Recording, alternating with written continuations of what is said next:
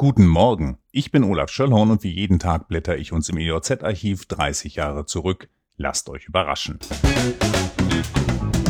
Wir werfen einen Blick in die EOZ vom 27. März 91 und es ist ein Mittwoch. Generalbundesanwalt von Stahl erwirkt einen weiteren Haftbefehl gegen Erich Mielke. Mielke war Chef der DDR-Staatssicherheit und sitzt derzeit wegen diverser Vorwürfe in U-Haft. Worum es bei diesem neuen Fall geht? Die Stasi hatte laut Bundesstaatsanwaltschaft in den späten 70er Jahren Kontakt zur RAF gehalten und bei mehreren Lehrgängen die linken Terroristen im Umgang mit Waffen und Sprengstoff ausgebildet. In den 80er Jahren führten RAF-Kommandos mehrere blutige Anschläge in Westdeutschland aus. Kommen wir nach Lüchow-Dannenberg. Die Commerzbank in Lüchow brummt. Für das Jahr 1990 konnte Filialleiter Dietrich von Gruben in sämtlichen Geschäftsbereichen regelrechte Wachstumssprünge vermelden.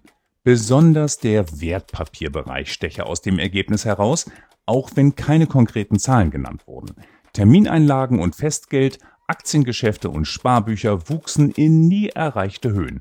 Intensive Beratung und offensive Kundenbetreuung seien neben der direkten EDV-Verbindung der Grund, warum gerade Aktienanleger erheblichen Anteil am Gewinnsprung der Filiale hatten. Randbemerkung aus dem Heute, die Hypothekenzinsen lagen im Durchschnitt damals bei etwa 9 Prozent.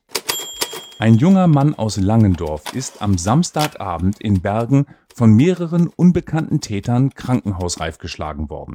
Seinen Angaben zufolge hatten er und ein Jugendlicher am Samstag eine Gaststätte an der Bahnhofsstraße verlassen, als sie von zwölf Personen verfolgt und attackiert, getreten, geschlagen und sogar mit einer Gaspistole beschossen wurden. Während der Jugendliche floh, prügelten die Angreifer den Langendorfer, zogen ihn bis auf die Hose aus, stahlen seine Kleidung und 120 Mark. Der Langendorfer war übrigens ein Skinhead und während der anschließenden Vernehmung nach Polizeiangaben nicht ganz nüchtern. Zeugen mögen sich bei der Kripo melden. Das war's für heute. Diesen Podcast gibt es jeden Tag, an dem es vor 30 Jahren auch eine EOZ gab. Ich freue mich, wenn ihr wieder einschaltet. Tschüss.